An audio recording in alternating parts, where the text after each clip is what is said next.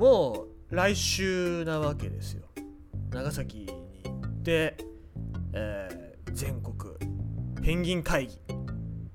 にね、えー参加しますけどもね。いやまあまあ準備も僕も準備しないといけないわけなのでいろいろやってますよ。で、まあ、展示はこの間も言いましたけどもね動物の友達現地で流してますのでえーっとまあその紹介のためにね目引くためにラミネートの加工もしないといけないということで近所の金鉱図に金鉱図に行きましたね。もう皆さん皆さんねあの生活のにはおなじみの金鉱図ですけどもね。知らない人に説明しますとあの印刷屋さんですよね。印刷屋さんで、まあ、ラミネートだったりとかそのちゃんとしたやつを作りたいんだったらそこに行ったらちゃんとした印刷物作れるよってそういうお店があるんですけどそこ行ってね、うん、でラミネートの紙セルフで貸してくださいって言ったらあの貸してくれるんだよね。で印刷したやつをさあの印刷あのラミネートしようと思ってペラーってめくってやろう中に紙入れようとしたらさその分かる？2枚にこうペラってめくって挟んで、えーラミネートってやるんですけどそのペラってめくった瞬間にそのラミネートの熱で溶かすやつの中に取り込まれていきましてね。えー ものすごいね、えー、金庫図のお店の方にご迷惑をおかけしてしまいましてね、えーすいませんすいませんって言いながらいいですいいですよっつってね、うん、でも多分心の奥底ではね、えーなんだこいつみたいな感じだったんだろうなと思ってすげえなんかテンション下がってましたね、はい、もうあとなんだろうもう気分をね気分転換しようと思って近くのスポーツ用品店行ってちょっと野球のグローブでも買おうかなと思ってさ見てたらやっぱ高いねグローブ。いいなと思うグローブってまあ1万円ぐらいするんだよね。なんかいいんだよね。もう3 4千円ぐらいのやつでいいからなんかこう野球のグローブ買いたいなとか思って。っていうのもあれだよ。バーチャルキャストの自分が作った自分がってわけじゃないですけどもね。いろんな人と一緒に作ったやつなんですけど野球の V 試合やり始めてちょっと野球やりたいなって思い始めてなんかこれも心情の変化なのかな。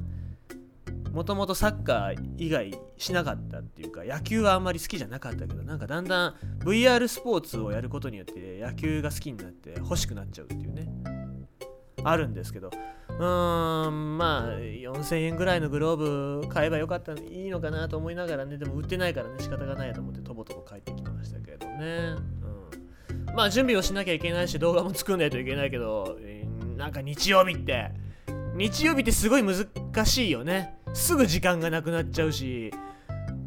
すぐ時間がなくなる。まあ自分のせいでなこれは。はい。反省します、えー来週から反省しますけど来週こそ時間がないです。どうしましょうね。はい。えー、ってことで今日はも動物のニュースをお話しします。で今日はね生放送もありますのでね、えーちょっと違うニュースを読みますけども。はい。えー他の鳥の警告にリツイ、えーとえー他の鳥の警告リツイート余計な噂は拡散せず、えーこれはまたナショナルジオグラフィックなんですけどもツイッターでね第一報流れてきてえマジかよって思って慎重にしてたらこれナショジオが報じてくれましたね、えー、胸アカ50からっていうね動物が、えー鳥がいるんですけどもこれアメリカにいる動物、えー鳥ですね。小鳥さんなんですけども。はい。えー、っと 北米を訪れたらスズメの仲間のアメリカ、えー、小柄や、えー、胸赤50からの明るい歌声を耳にすることがあるだろうということで。うーん。まあこれ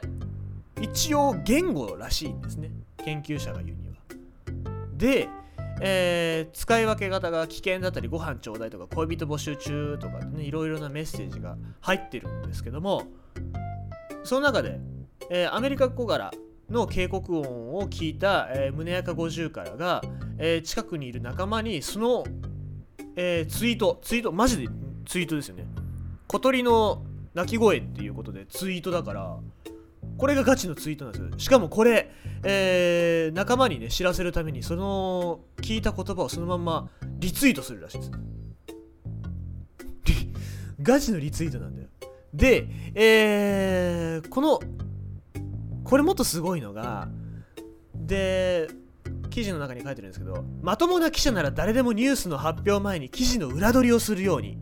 えー、50からはアメリカ小柄の警告音を一般的な警告としてリツイートはするが元の警告に基づいた、えー、含まれる、えー、捕食者のに関するより詳細な情報に関しては自分で確認するまで声に出さない。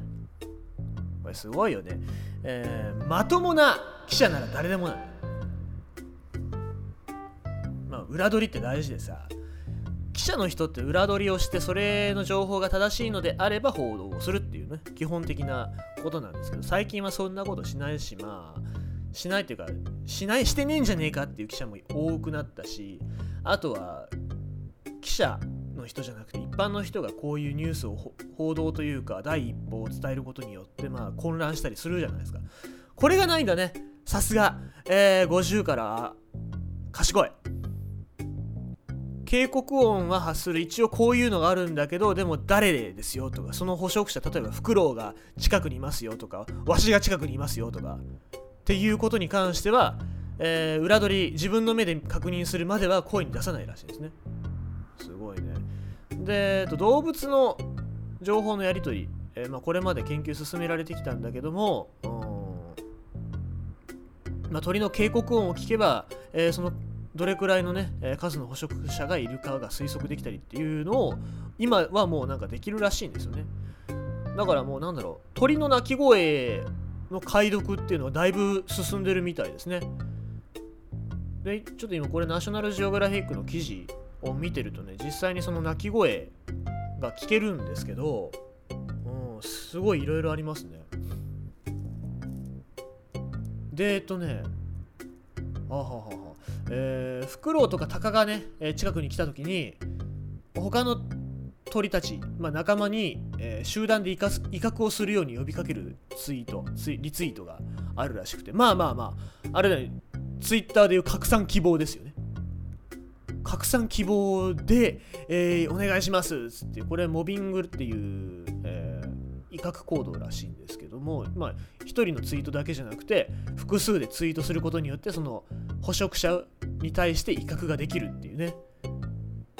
もうあれだよね。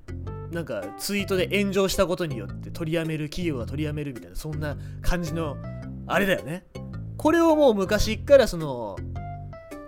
彼らはやってたと、えー、50からたちはやってたということですね、うん、で発見してまあその敵の内容によってちょっとツイートの内容も変わってくるっていうのも分かってきてるらしいのでね、えー、この研究ちょっと進んでいく。まあこれから進んでまた続報とかが入ってくるかもしれませんけどもね。その辺ちょっと注視したいね。で、えー、人間も50からから学ぶべきことがあるのではないだろうかという使命で終わってますけど全くもってその通りなんだよね。だからなんだろう自分の目で確認してないことをねバンバンワンサがリツイートするもんじゃねえよっていうのは本当に思いますね。えー、まあね情報っていうのはすごく簡単に手に入りやすくなった反面なんか自分で見たことだったりとかね自分で聞いた情報だったりっていうのが大事になってくるんじゃないかなっていうのは教えられているような気がしますよね。えー、逆に言うともうこれできなかったら人間はもう鳥以下ですから。もう鳥頭鳥頭って人間バカにしますけどね。あの我々鳥類としてはもう人間頭ですので、めっちゃバカにしてやりますからね。はい。まあそんな感じで、えー、皆様も、えー、日々気をつけてツイートしてくださいね。